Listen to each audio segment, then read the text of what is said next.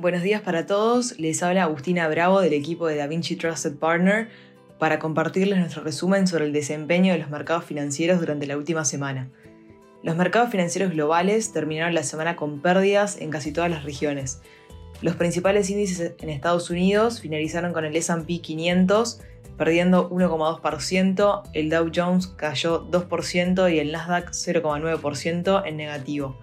En cuanto a Europa, el Eurostox 600 finalizó la semana con una pérdida de 2,6% y por el lado de Asia, el Nikkei 225 retrocedió 0,9%, mientras que la bolsa de Shanghái recuperaba 25 puntos básicos. La semana estuvo marcada por muchos importantes datos económicos que continúan rumbeando a los inversores y la dirección de los mercados.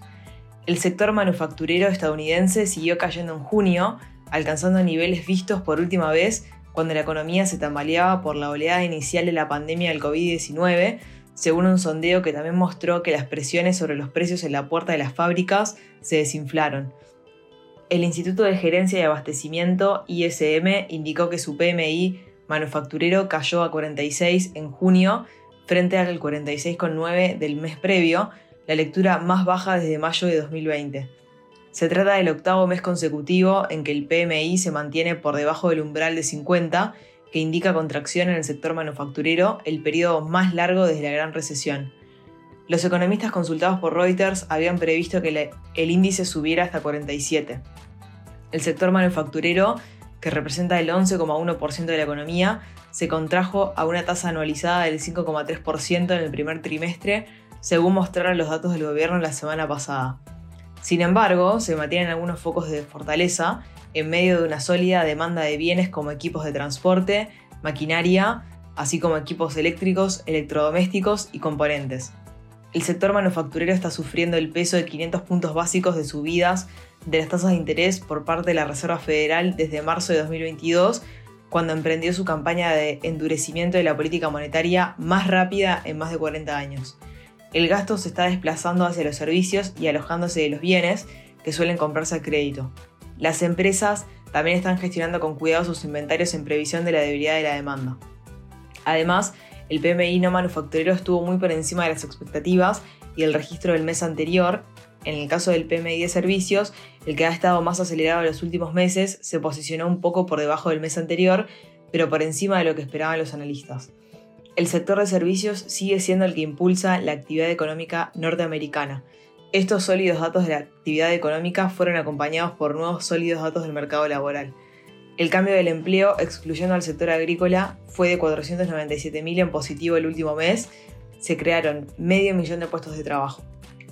Las ofertas de empleo, medida por la encuesta JOLTS, se siguen manteniendo en niveles históricamente altos y las nuevas peticiones de subsidio por desempleo se estancaron hace ya varias semanas en un nivel que continúa siendo bajo.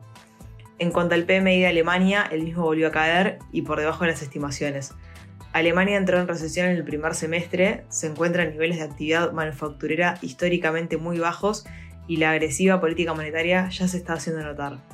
Por el lado del Reino Unido, el dato de manufacturas se posicionó por debajo del mes anterior también, pero un poco por encima de lo esperado.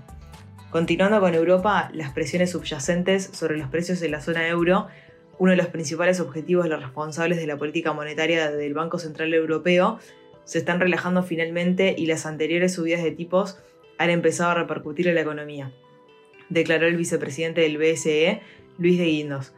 Aunque las presiones subyacentes sobre los precios siguen siendo fuertes, la mayoría de los indicadores han empezado a mostrar algunos signos de suavización declaró de Guindos en Londres. Aunque sigue siendo amplio en términos históricos, el rango de medidas de la inflación subyacente ha empezado a reducirse recientemente. De Guindos añadió que el trabajo del BCE aún no ha terminado y que el Banco Central vigilará los precios de la inflación de los servicios y los costes laborales en particular. En otras noticias, Estados Unidos busca una competencia sana con China, basada en reglas justas que beneficien a ambos países, no en un enfoque de el ganador se lo lleva todo, dijo la secretaria del Tesoro estadounidense Janet Yellen al primer ministro chino Li Qiang en una reunión celebrada en Pekín. Yellen dijo que esperaba que su visita estimulara canales de comunicación más regulares entre las dos mayores economías del mundo y añadió que ambos países tenían el deber de mostrar liderazgo en desafíos globales como el cambio climático. Afirmó que, en determinadas circunstancias, Washington tendrá que emprender acciones específicas para proteger su seguridad nacional, pero que los desacuerdos sobre estas medidas no deben poner en peligro la relación en general. Sobre asuntos de tecnología, Meta presentó su nueva app que intenta competir contra Twitter la semana pasada. La misma rompió un récord en términos de tiempo que demoró en conseguir sus primeros un millón de usuarios. Hasta el momento, la plataforma con este récord había sido ChatGPT, muy recientemente consiguiendo su primer millón de usuarios en tan solo 5 días. Threads lo logró en una hora. Estamos entrando en otra semana crucial para los mercados donde se destaca en Estados Unidos la inflación de junio, las nuevas peticiones de subsidio por desempleo y el IPP.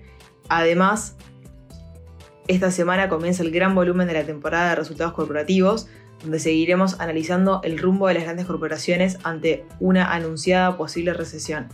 Hasta aquí llegamos con el resumen semanal de noticias. Cualquier consulta o comentario adicional, no duden en contactarnos. Muchas gracias.